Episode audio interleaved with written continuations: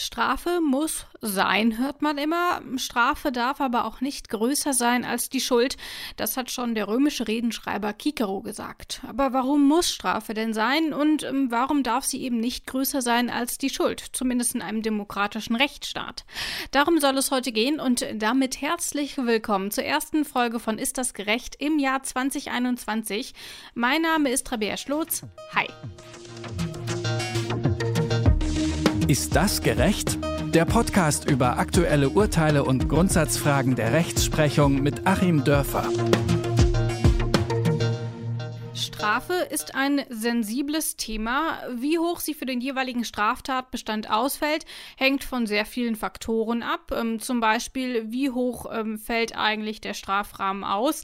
Wie wurde die Tat ausgeführt? Ähm, ist Reue vorhanden oder eben nicht vorhanden? Was ist eigentlich das Ausmaß der Tat? Und ja, auch ist der Angeklagte oder die Angeklagte sympathisch. Was dabei aber keine Rolle spielen darf, ist die Rache. Zumindest in Deutschland ist das so. Hierzulande ist Strafe nämlich nicht auf Rache ausgelegt. Hier gibt es keine hundertjährigen Haftstrafen und lebenslänglich heißt auch nicht immer unbedingt lebenslang. Warum ist das so und warum bestrafen wir Fehlverhalten in der Gesellschaft überhaupt? Darüber spreche ich heute natürlich wieder mit dem Rechtsanwalt Achim Dörfer. Ich sage Hallo Achim und Grüße nach Göttingen. Hallo Rabea und Grüße nach Leipzig. Achim, mir ist gerade aufgefallen, immer wenn ich Grüße nach Göttingen sage, dann winke ich. Machst du das auch? ja, das, das, das sehe ich. Das, das sehe ich dann auch. Also insofern sehr nett von dir. Ja, irgendwie ist mir, ist mir gerade aufgefallen und ich glaube, ich mache das immer. Ich achte aber in Zukunft mal drauf und sag dir Bescheid. So, jetzt kommen wir aber mal wieder zum Thema zurück. Strafen gibt's in fast allen Lebenslagen. Wer sich im Unterricht nicht benimmt, muss nachsitzen oder eine Strafarbeit schreiben. Wer im Sport fault, bekommt eine Karte. Wer bei Wettbewerben betrügt, wird disqualifiziert. Und wer sich aktuell nicht an die Corona-Schutzmaßnahmen hält, muss Strafe zahlen. Und wer eben eine Straftat begeht, der muss vor Gericht. Brauchen Menschen Strafen denn, damit das mit dem Zusammenleben klappt oder eben nicht jeder macht, was er will? Hängt es ein bisschen zusammen? Das ist eine super interessante ähm, psychologische Frage und wir sind ja im Grunde gefangen in der Zeit von vor einigen Jahrhunderten. Mir ist es jetzt auch neulich nochmal aufgefallen, wir alle äh, beziehen uns ja inzwischen immer auf Netflix und so, da läuft so eine ganz skurrile Serie, Comedians in Cars Getting Coffee. Ähm, ich glaube, da wären so diese letzten beiden äh, Dinge, die noch nicht verpönt sind zu zeigen im Fernsehen, die aber doch so edgy sind, nämlich mit benzinbetriebenen Autos rumfahren und Kaffee trinken. Also geraucht wird natürlich nicht, doch wird sogar teilweise geraucht, richtig, so. Und da sagte Jerry Seinfeld ähm, äh, neulich auch, eigentlich ist das doch komplett lächerlich, dieser ganze Gefängniskram und so. Das ist ja auch nicht weiterentwickelt als das, was wir mit, was wir mit irgendwelchen Kindern machen. Ja, wir sagen den Leuten ja eigentlich auch nur so, ne, jetzt habt ihr mal Arrest und jetzt denkt ihr mal drüber nach, was ihr Böses gemacht habt. Und dann werden wir nachher sehen. So, und das ähm, fand ich einen ganz interessanten Gedanken, ähm, weil ähm, wie psychologisch ausgereift ist das denn, was wir da tun? Also wir haben ja quasi die Prämisse, das würde jetzt was bringen und die äh, Kriminologie äh, am Ende und die Rechtssoziologie, die erforscht das dann vielleicht auch und das bringt ja auch schon was. Wobei es da ja schon so Paradoxa gibt, wie dass ähm, härtere Strafen nicht unbedingt mehr bringen. Ja, genau, da hm. kommen wir gleich auch noch drauf zu sprechen. Wo man dann auch denkt, hups, hoppla und so, vielleicht ist auch das ganze Konzept falsch, aber so richtig so, ähm, dass man mal sagen würde, wir probieren mal was komplett anderes aus. Äh, vielleicht einfach eine Psychotherapie oder so. Vielleicht hilft das ja viel mehr, die Leute vom Klauen abzuhalten. Ne? Und zum Beispiel ja gerade bei Leuten, ähm, die vielleicht eine Zwangserkrankung haben, die sie dann zum, zum Clown bringt. Da gibt es ja diese klassischen äh, älteren Damen, die das dann nicht lassen können und so. Wäre vielleicht mal ein völlig anderes Konzept, äh, da mal überhaupt vom Strafen abzusehen und eine Psychotherapie zum Beispiel mal auszuprobieren. Also wir, wir haben dieses System, wir gehen davon aus, das bringt was, das bringt auch was. Ob es aber wirklich das allerbeste System ist, äh, das wissen wir nicht.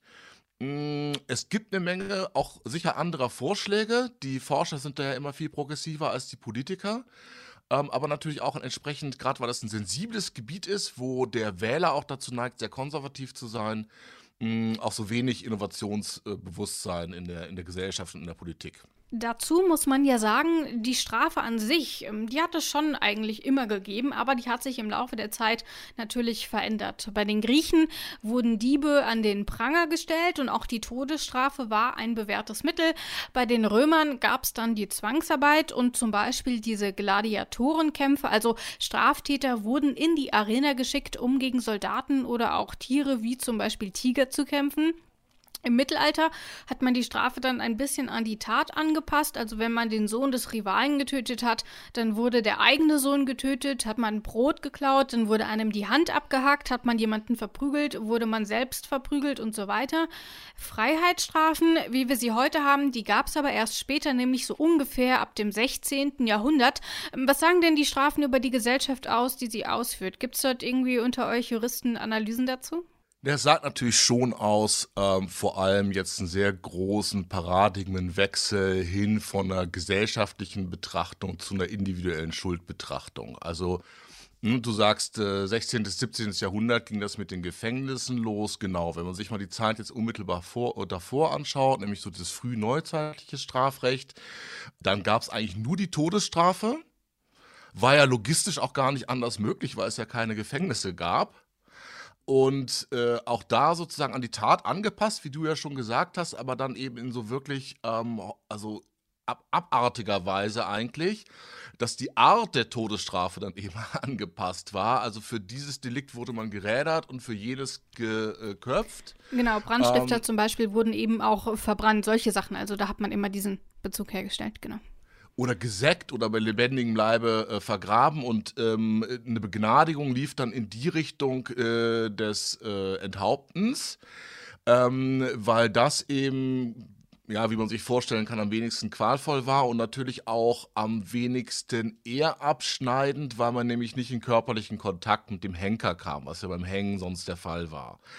Das war also sehr unter einem Ehrbegriff und es war unter einem unter einem Willen, die Gesellschaft quasi rein von Unrecht zu halten. Ähm, es ging also darum, sozusagen diese Strafe auszusortieren aus der Gesellschaft. Ich habe es jetzt auch gerade nochmal nachgelesen. Also es wird tatsächlich auch ähnlich, äh, da kommen wir sicherlich gleich noch dazu, bei den heutigen Strafzwecktheorien, auch sowas gibt es noch, wie so Gerechtigkeit in der Gesellschaft wiederherzustellen. Mm, und das war eben damals äh, das einzige Ding. So, und jetzt auf einmal ähm, hatte man dann die Gefängnisse, man hatte die Freiheitsstrafen.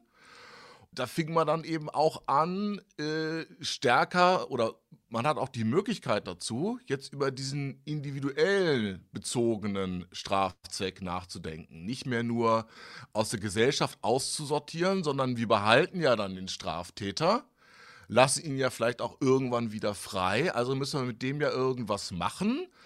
Und ähm, was man dann eben anfing zu machen, was bis heute weiter ausgefeilt ist, das sind dann die ähm, beiden äh, sogenannten relativen Strafzwecke, wie sie heute auch noch vertreten werden.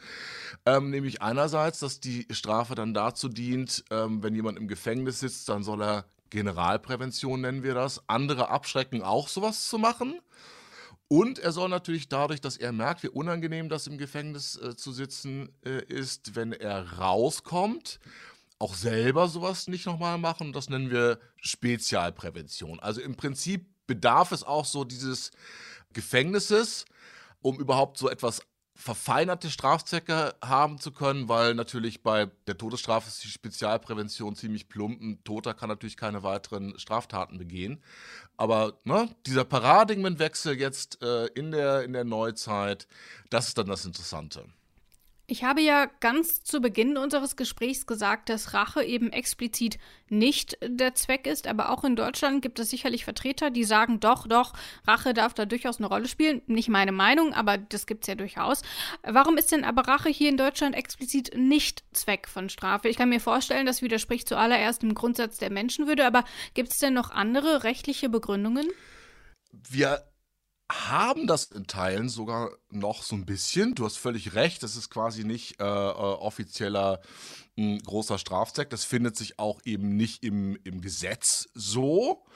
Ähm, wir schleppen es aber irgendwie nochmal mit. Ich habe hier nochmal ein Zitat rausgesucht vom Bundesverfassungsgericht, was 1977 so ein bisschen über die Strafzwecke sich geäußert hat. Nicht nur ein bisschen natürlich. Mm, und dann in Kurzform das zusammenfasst und sagt Schuldausgleich, Prävention, Resozialisierung des Täters, Sühne, dazu äh, zu all diesen Dingen kommen wir wahrscheinlich nochmal, und Vergeltung für begangenes Unrecht werden als Aspekte einer angemessenen Strafsanktion bezeichnet. Natürlich Vergeltung und nicht Rache, ähm, wobei das wieder eine ganz interessante äh, definitorische Frage ist, wie sich das beides dann nun äh, unterscheidet.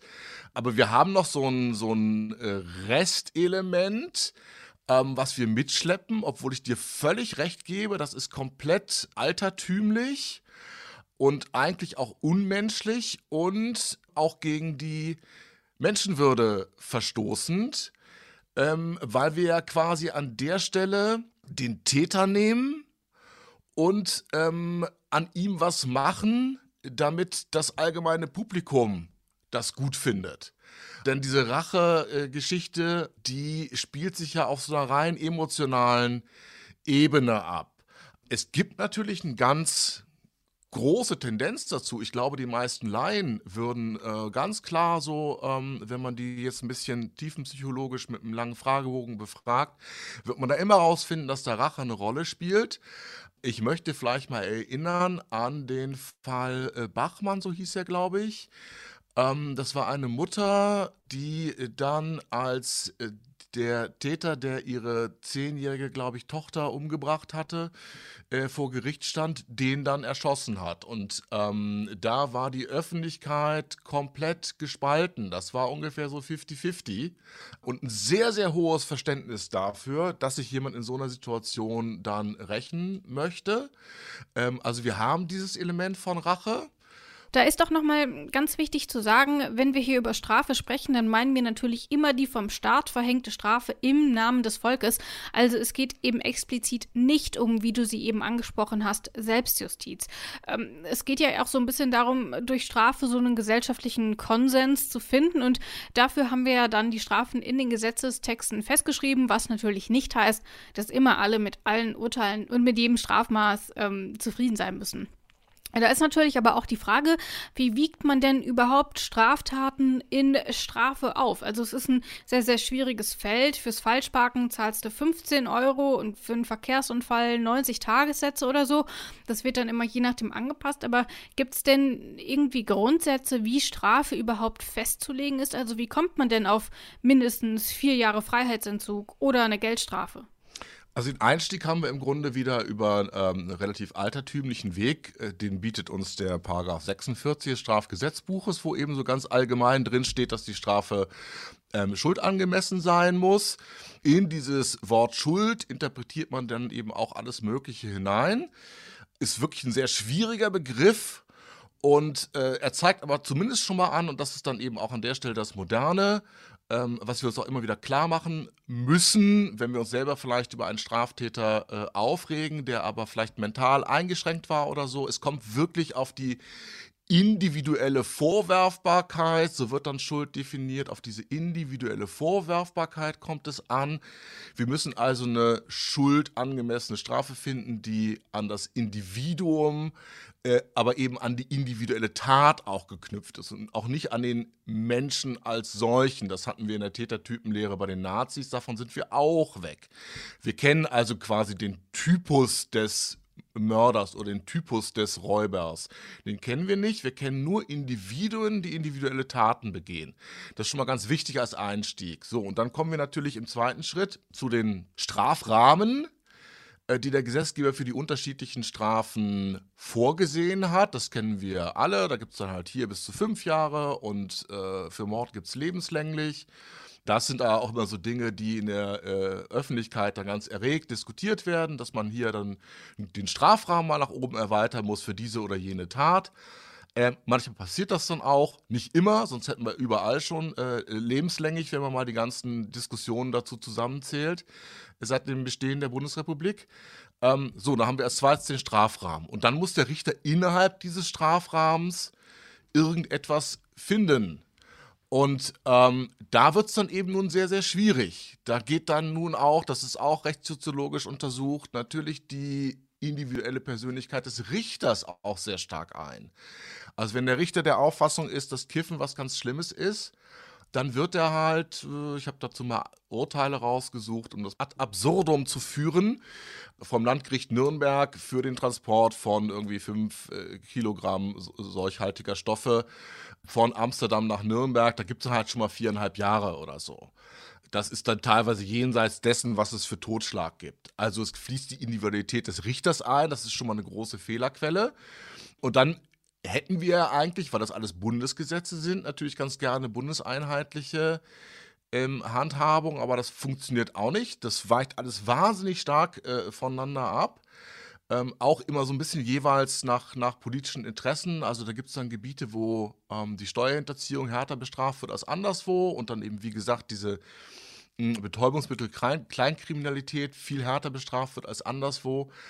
Also da klafft es auseinander obwohl es eigentlich enger zusammenliegen müsste, wenn man es präziser und wissenschaftlich untermauerter machen würde. Ähm, die Begründungen für solche Straffindungen lesen sich dann auch oftmals sehr, sehr holzschnittartig. Was uns ja teilweise dann auch wieder als Betrachter von außen so ein bisschen wütend macht, das ist ja immer das, worüber sich Leute in sozialen Netzwerken auch aufregen, die schwere Kindheit und so, die da äh, eine Rolle spielt. Sie muss aber eine Rolle spielen aber es scheinen ja offensichtlich die Begründungen dann nicht die Öffentlichkeit in jeder Weise äh, zu überzeugen. Also da gibt es halt dann verschiedene Kriterien, wonach wir die Schuld dann äh, bemessen. Und im Grunde, wenn man jetzt wirklich ganz genau hinschauen würde, ähm, würde sich die Persönlichkeit des äh, Täters oder seine Geschichte anschauen, würde sich die Tat ganz genau anschauen, müsste es enger zusammenliegen, tut es aber nicht. Also es ist schon noch so ein, so ein äh, Rumgestocher, was am Ende des Tages auch dann wieder etwas unbefriedigend sein kann. Das wirft ja auch gleichzeitig die Frage auf, ob härtere Strafen, du hast eben einige Beispiele genannt, auch tatsächlich immer besser sind. Also vielleicht rollen wir das mal ein bisschen auf. Wir haben am Anfang quasi die Ermittlungen, die können schon extrem abschreckend sein. Da werden die Nachbarn befragt, vielleicht die Familie, die Kollegen und die Kolleginnen.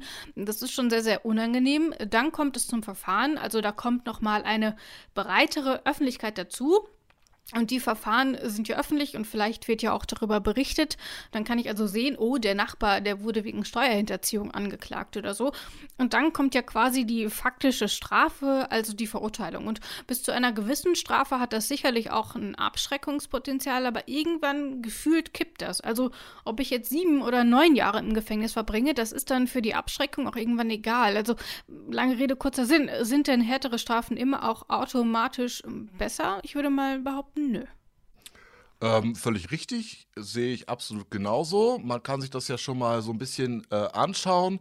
Äh, wenn wir uns so mal angucken, wie gefährlich äh, nun manche Länder sind, äh, weil da bestimmte Kriminalität herrscht und äh, gucken uns mal die Strafen dort an. Wir müssen ja meinetwegen nur die USA und Kanada nehmen. Das ist ja schon fast popkulturell tausendfach besungen.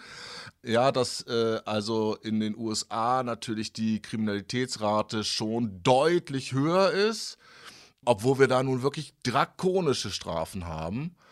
Ähm, teilweise auch ähm, ja solche Dinge wie, dass beim dritten äh, Verstoß, egal wie gering er ist, gibt es dann zwingend eine Gefängnisstrafe. Wir haben da nach wie vor äh, die Todesstrafe mit äh, auch einer fünfprozentigen Fehlerquote ungefähr äh, langjährig erforscht. Ähm, selbst eine Todesstrafe hat ja keinen Abschreckungseffekt, sonst würde es ja überall, wo es die Todesstrafe gibt, ähm, keine Tötungsdelikte mehr geben. Aber das ist eben nun überhaupt nicht der Fall. Es funktionieren also ganz andere Dinge, aber die sind nicht leicht vermittelbar. Und da möchte ich auch nochmal eine Lanze brechen dafür, dass wir nicht alle immer dazu neigen, so harte Strafen zu fordern und so. Denn wir müssen uns auch mal vorstellen, viele der Leute, die in dieses System geraten, und das sind gar nicht so wenige, ich würde auch mal sagen, in Deutschland zwischen 5 und 10 Prozent, die dann unschuldig verurteilt äh, werden, das können ja alles auch wir sein. Ähm, mal drüber nachdenken, wenn wir selbst betroffen wären. Und das komme ich nochmal sozusagen zu deiner äh, Anfangsfrage auch mit den Ermittlungen und dem Gerichtsverfahren und so, auch das ist ja alles schon etwas, was einen hohen Abschreckungseffekt hat, was einen hohen Vorverurteilungseffekt hat und was eben auch schon ganz brutale Eingriffe sind. Und im Grunde ist es ähm, dann auch in, in Berufen zum Beispiel, die nach außen hin image-sensibel sind, wie meinetwegen äh, Ärzte, Journalisten, Politiker oder so, ist das Ding eigentlich, wenn das Hauptverfahren eröffnet wird, ist das eigentlich durch. Weil ob dann nachher freigesprochen wird, dafür interessiert sich keiner mehr. Ähm, aber man sieht ja auch, selbst bei einem Freispruch ist man ja schon manchmal bestraft. Also allein durch das Verfahren an sich, das kostet Zeit, das kostet Geld, das kostet Nerven. Und ähm, aber ja zum Beispiel auch durch äh, die Rufschädigung. Bekanntes Beispiel ist da der Fall Kachelmann. Ähm, der wurde letzten Endes freigesprochen und es kam heraus, dass Jörg Kachelmann eben keine Vergewaltigung begangen hat, aber bis der Ruf wiederhergestellt war. Das hat ja immens lange gedauert und auch heute gibt es ja noch Leute, die sagen, nö, ich glaube, der war es trotzdem. Also da sieht man schon, wie gefährlich das auch sein kann und dass auch allein ein Verfahren, selbst wenn man es nicht war, schon eine Strafe ist.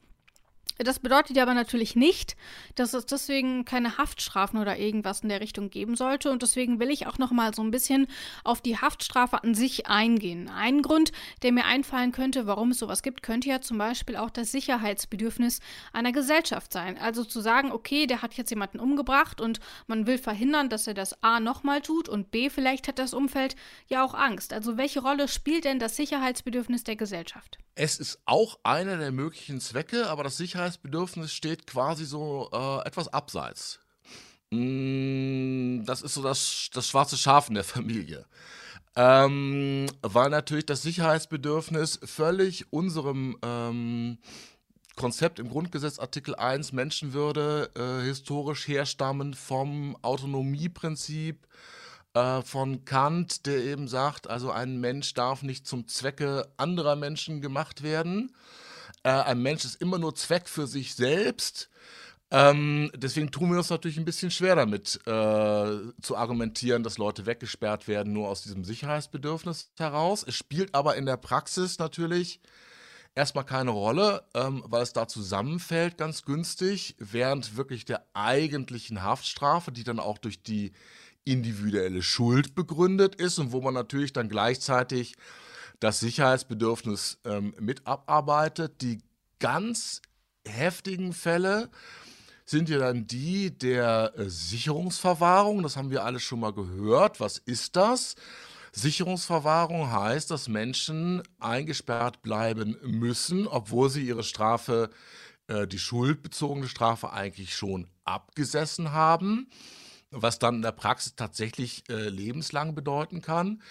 Und ähm, an der Stelle, um nochmal zu illustrieren, den Unterschied eben zwischen diesem Sicherheitsbedürfnis der Gesellschaft und dem Schuldprinzip, an der Stelle müssen dann aber ganz andere Regeln des Weggesperrtseins gelten. Da hat also auch wirklich der, ich meine, das war der EuGH, dann auch Deutschland gerügt dass wir bei uns den Abstand zwischen den Gefängnisbedingungen und den Besicherungsverwahrungsbedingungen, der ist in der Praxis nicht ausreichend, weil letztere ja ähm, keine Haftstrafe verbüßen, sondern wirklich nur sich selber quasi aufopfern ähm, weil sie so gefährlich sind und es nichts zu ändern ist, dass sie so gefährlich sind. Sie opfern sich dann dafür auf, dass ähm, sie eben nicht draußen rumlaufen. Da muss dann eigentlich schon sowas stattfinden wie schöne Wohngruppen und Garten und äh, ne? also die, die Bedingungen müssen da eigentlich ausgestaltet sein, ähm, wie in einem ganz normalen Leben. Und da sehen wir eben dann nochmal ne, ganz klar den Unterschied, dass wenn man sich an der Stelle für die Gesellschaft aufopfert, kommen wir halt von der individuellen Schuld weg und können dann an dem Täter auch diese individuelle Schuld nicht mehr vollstrecken. Das ist auch ganz wichtig, dass du das nochmal ein bisschen aufdröselst, dass eben so eine Verwahrung eben nicht äh, Teil der, der Strafe ist. Ähm, die geht ja häufig dann, schließt ja an die Gefängnisstrafe an, ist aber eben nicht Teil der Strafe, sondern eben ähm, wird zur Sicherheit dann ähm, durchgeführt, zum, zu, zur Sicherheit des Täters, aber natürlich auch der Gesellschaft. Denn eigentlich ist das Ziel ja auch die Resozialisierung. Also die Leute werden dann zwei, drei, mhm. vier, 15 Jahre weggesperrt, aber das Ziel ist ja, und da arbeiten die Gefängnisse ja auch immer darauf hin, dass die Person, die einige Zeit im Gefängnis verbracht gemacht hat, danach wieder den Weg in die Gesellschaft findet, also möglichst nicht wieder straffällig wird und eben möglichst ein Leben unbehelligt von der Justiz führen kann. Das ist ja das eigentliche Ziel.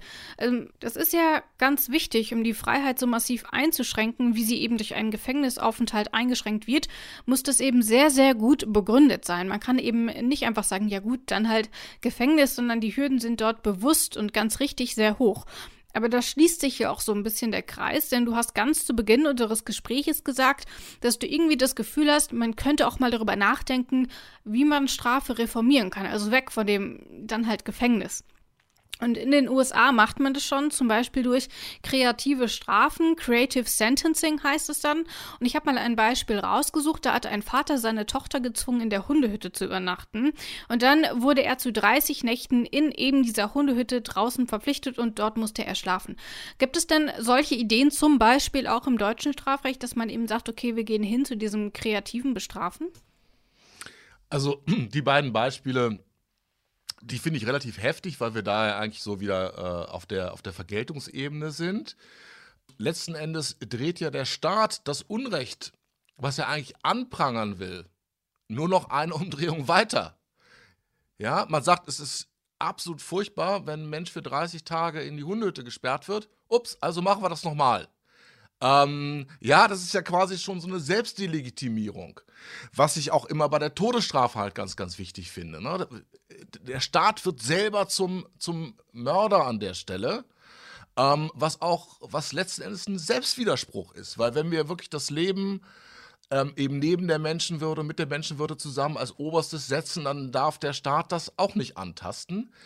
Also insofern Creative Sentencing finde ich dann gut, wenn das Ganze genutzt wird. Und das ist auch tatsächlich in Deutschland zum Beispiel Jugendstrafrecht möglich. Da sind wir sehr viel breiter aufgestellt, was die Erziehungsmaßnahmen angeht. Finde ich dann gut, wenn das Ganze dazu genutzt wird, nicht den Täter zusätzlich zu erniedrigen oder da als Richter mal in die Zeitung zu kommen oder in einen örtlichen Fernsehsender, ist dann, glaube ich, eher in den USA ähm, sondern um mal andere Dinge da einfließen zu lassen, um anderes Fachwissen da einfließen zu lassen. Gerade wenn wir nochmal über Alternativen zum Strafgesetzbuch nachdenken. Also ich hätte dann eher dem Vater eine Vater-Kind-Kur verpasst und ich glaube, die Kommunikation, die da dann in Gang gekommen wären, das wäre wesentlich hilfreicher gewesen, als den in die Hundehütte zu sperren.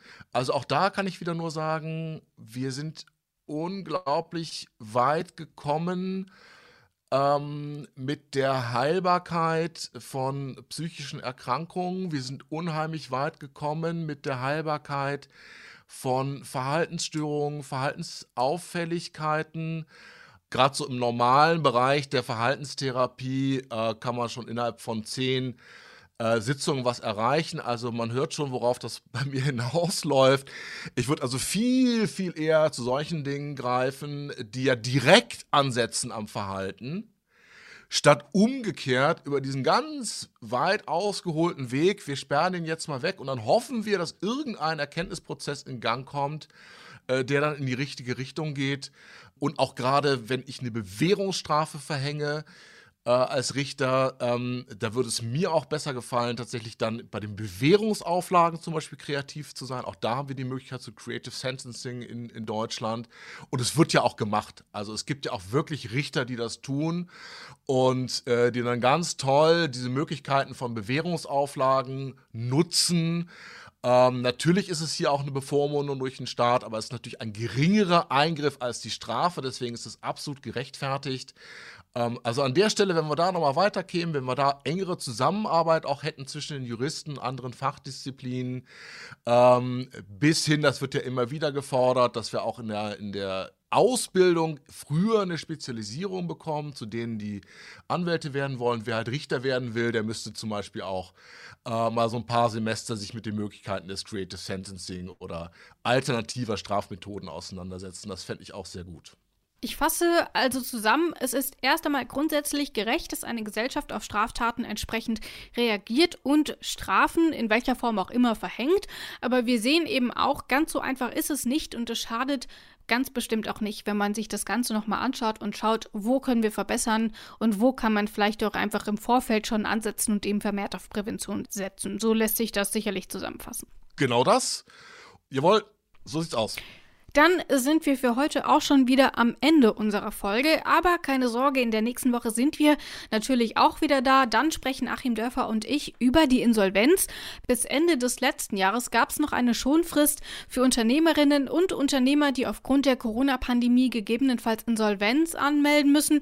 Um es nochmal ganz knapp zu sagen, das ist so die ganz grobe Zusammenfassung. Mittlerweile ist diese Frist abgelaufen und wir stellen uns die Frage, droht denn jetzt eine Insolvenzwelle? Was macht eigentlich das neue Insolvenz Insolvenzrecht dabei und ist das eigentlich alles gerecht? Das gibt's nächste Woche. Für heute verabschiede ich mich erst einmal bei dir, Achim. Vielen Dank. Vielen Dank auch dir, Rabea.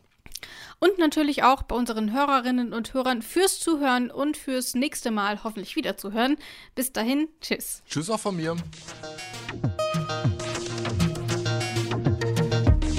Ist das gerecht? Der Podcast über aktuelle Urteile und Grundsatzfragen der Rechtsprechung mit Achim Dörfer.